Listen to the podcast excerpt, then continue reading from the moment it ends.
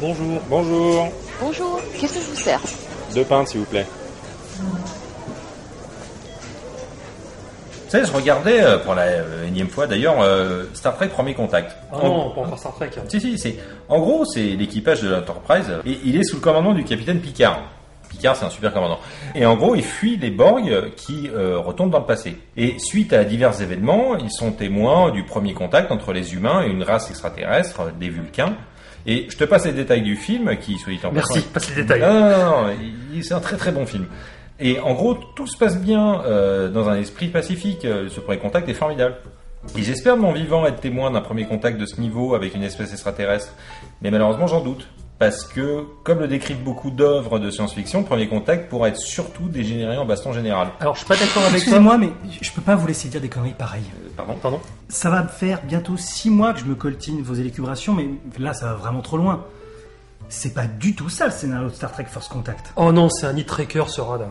First Contact, ce sont les Borg qui décident d'annihiler la Fédération des planètes en retournant dans le passé pour empêcher l'humanité d'établir ce premier contact avec les Vulcains.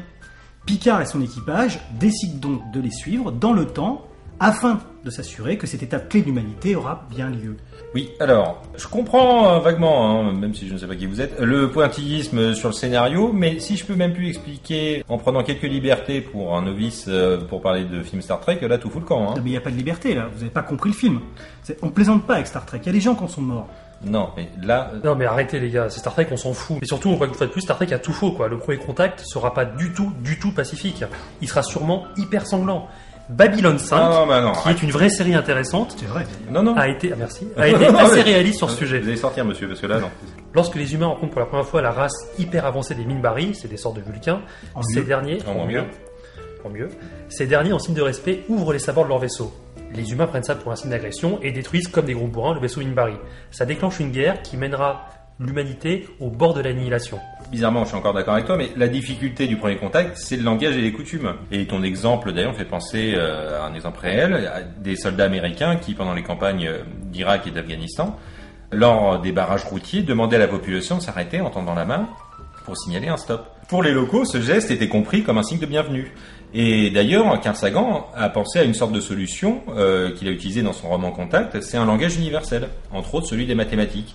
Et il permet aux hommes de recevoir un plan et de construire une machine qui conduira au premier contact. Mais Je t'en avais parlé. euh, Oui, non, mais j'aime bien ce film-là aussi, mais sincèrement, le langage est important, bien sûr, mais c'est pas ça le problème que posera le premier contact. Je vais être souvent, mais beaucoup plus basique que toi. Normal. Le problème, ouais. le problème, ce sera la gueule des extraterrestres. C'est facile de vouloir échanger et faire des trucs avec des extraterrestres féminines à big boobs, comme dans Cosmos 99 ou dans V. Mais t'aurais envie d'aller tailler le bout de gras avec un arachnide de Starship Troopers, de comprendre l'Overman de Starcraft, ou même de parler avec les cailloux de l'excellent Pacific Rim Bah non, leur apparence physique exclut quasiment automatiquement tout contact. Euh, L'excellent passé. Moi je pense que le premier contact se passera de manière pacifique. En même temps, on vous a rien demandé. Hein. C'est pas grave, moi je me continue. La, la maîtrise technologique pour voyager dans l'espace nécessitera un apprentissage civique qui forcera, de toute façon, l'évolution du débat, de la violence vers une coopération. Par exemple, les Vulcains de Star Trek étaient une civilisation violente avant de devenir les êtres sous Valium que nous connaissons. Tu peux dire chiant, hein. Non, non, ils sont très bien. Non, Pour parvenir aux étoiles, une race doit découvrir la coopération et mettre en place des mécanismes menant au compromis et à la discussion. Autant d'éléments qui devraient assurer un premier contact tout à fait pacifique. Mais c'est faux. L'histoire de l'humanité nous montre bien notre bêtise face à ce qui est différent. Bah, sans compter que c'est peut-être les aliens qui vont nous trouver différents, repoussants et qui nous attaqueront d'office. Le délit de sale gueule n'est pas une éventualité prise en compte dans la science-fiction. Dans la SF, les attaques extraterrestres n'ont que quatre explications. Oh non, tu pars pas dans une liste. La première, c'est la question des ressources. Battlefielder, c'est un excellent exemple de ce renvoi de nos faiblesses humaines chez des extraterrestres, qui, ont- qui sont avares de ressources et violents. Ouais. Bon alors déjà votre exemple là, ça aurait fait un gentil nanar si ça aurait pas été un film qui baignait autant dans la scientologie. Et quand je dis autant, La c'est- deuxième raison, Oh, Non, non mais arrêtez là s'il vous plaît. la peur de l'humanité comme d'un potentiel concurrent. Et vous savez qu'on prend une guerre tous les deux là L'épisode de Babylone 5, hein, Ah. où une sonde automatisée équipée d'une énorme bombe menace de détruire la station si ses occupants se révèlent trop intelligents, C'est pas dans Star Trek ça c'est un excellent exemple. Et non, c'est Babylone 5. T'as vu ce mec Il cite Star Trek et Babylon 5. Il sait pas choisir son camp. Euh, Peut-être que c'est une sorte de fusion entre nous deux. Non, je suis le mieux de vous deux. Ah. Mais bon, Putain, c'est pas gagné. troisième raison, la méchanceté gratuite. On peut-être y venir à ça. Hum, hum.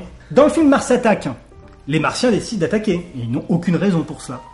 On retrouve d'ailleurs cette intégration de la violence gratuite dans notre propre enfance, à nous trois. Dans Goldorak, les méchants décident de s'en prendre à la Terre pour des raisons fallacieuses et simplistes. Fallacieuse et simpliste. Donc en fait, t'as jamais vu Goldorak de ta vie en fait. Tu peux le dire, hein, à vous. Je te chante le générique maintenant. Le grand stratégaire a des raisons d'attaquer. D'une part, sa planète a été détruite euh, pour des raisons écologiques, mais surtout, Actarus a tué le fils et la fille du grand stratégaire. Et il couche avec sa sœur. Du grand stratégaire Non, avec sa sœur à lui. Quatrième raison, Non, mais vous- faut c'est la s'arrêter. raison supérieure. Arrêtez-vous, monsieur, s'il vous plaît. Elle est d'ailleurs une grosse facilité scénaristique d'Hollywood. Vous prenez l'anime Evangelion. Évangélion. Évangélion, hein. Evangelion. Non, Évangélion Évangélion. Evangelion, vous connaissez bien, j'imagine. Non. Non. Ça a été un anime extrêmement populaire durant les années 2000. L'histoire, suite à la découverte d'un extraterrestre au pôle sud, une catastrophe raye la moitié de l'espèce humaine et rend une bonne partie de la Terre stérile. L'humanité survivante est ensuite régulièrement attaquée par des extraterrestres géants qu'il faut combattre à l'aide de grands robots. Bon, Jusqu'à là, c'est normal. Oui, tout à fait.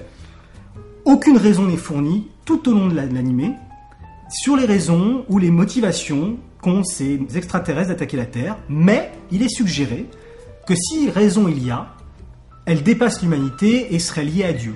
Ça, C'est parce qu'ils payaient pas les scénaristes. Ah, le Japon, des robots géants, des extraterrestres, c'est Des tentacules merveilleux. aussi. Non, mais sincèrement, je te connais pas. Et j'espère qu'on se reverra jamais. Mais je dois avouer que tes raisons sont intéressantes. Mais aucune ne vaut la peur. La peur de l'apparence de l'autre, c'est ça qui est primordial, avant tout ce que tu as cité. Je pense que si demain le gentil E.T. débarque sur la planète, on va pas du tout trouver ça mignon. On va lui péter la gueule, on va lui péter les genoux et on va le disséquer. C'est c'est marrant parce que depuis que monsieur est là, je suis assez d'accord avec toi. hein, et la plupart des espèces extraterrestres sont humanoïdes ou issues du bestiaire terrestre. Et c'est- ça, ça aide d'ailleurs le public à leur acceptation dans le cas d'un humanoïde ou à leur rejet euh, dans le cas des insectes. Et sinon, pour un premier contact, il y a autre chose qui peut arriver. C'est, au lieu de rencontrer des êtres organiques, c'est plutôt d'avoir des drones ou des unités robotiques. D'ailleurs, dans le film Star Trek 4, hein, Retour sur Terre, Ah non, pas encore Star Trek. hein. si, si, ce que c'est intéressant, c'est que là, on voit il- Baby Johnson qui a tout pris sur Star Trek. Une sonde extraterrestre arrive sur Terre Ça et. ferait re- mal. Hein Ça me ferait mal. non, non, non, c'est vrai. Et alors, requiert euh, cette sonde euh, requiert la présence de baleines à bosse euh, sous peine de détruire le monde, ce qui force euh, l'Enterprise, tu sais, le grand vaisseau dont je te parlais tout à l'heure, à aller dans le passé pour les ramener. C'est complètement débile, non Détruire la Terre parce qu'une espèce est absente Ouais, C'est des baleines à bosse. Ça revient à ma quatrième raison, Ah bah Ouais, arrêtez, monsieur. celle où l'attaque est due à quelque chose et une raison qui dépasse l'humanité. Autre possibilité, j'ai envie de vous écouter. hein. Le premier contact est incompréhensible pour nos simples esprits humains.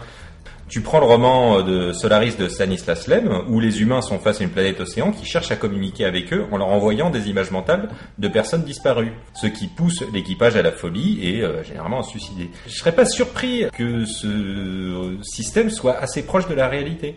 Vous êtes tous les deux extrêmement pessimistes.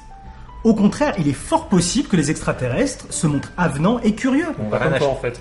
Un autre livre en parle, le livre Les Fils d'Icare d'Arthur C. Clarke. Dans cet ouvrage, les extraterrestres débarquent effectivement sur Terre pour une ass- y asseoir une domination complète et totale. Ils se rendent compte qu'on l'écoute pas du tout, là Je suis pas sûr. Sauf qu'ils agissent plus comme un parent conscient d'avoir un enfant turbulent qui tente de l'éduquer de manière ferme, certes, mais avec l'objectif de le voir grandir et prospérer. Parmi par- les premières choses mises en place, on trouve par exemple l'interdiction formelle de blesser les animaux. Les végétariens, bon, ok, ils ont gagné cette première bataille. Des végétariens partout, une victoire Ouais, enfin, du coup, là, ce dont vous parlez, là, ça devient un, un système assez coercitif, hein, parce que euh, malheureusement, euh, agir comme une charogne avec son voisin, ça reste une liberté, hein, même si je vous l'accorde, c'est pas ce que j'entends par liberté. Hein. Vous êtes encore trop pessimiste. Si nos amis venus d'ailleurs sont la moitié de ce que j'espère, ils viendront nous voir avec des gâteaux et des tas de bonnes idées. Vous, vous êtes venu d'ailleurs, mais vous n'êtes pas vraiment un ami. Hein. Peut-être auront-ils aussi la courtoisie de venir papoter avec nous dans des rades, comme je le fais maintenant. Hmm. En attendant, arrêtez de dire des conneries et offrez-moi un café. Est-ce qu'ils servent des cafés ici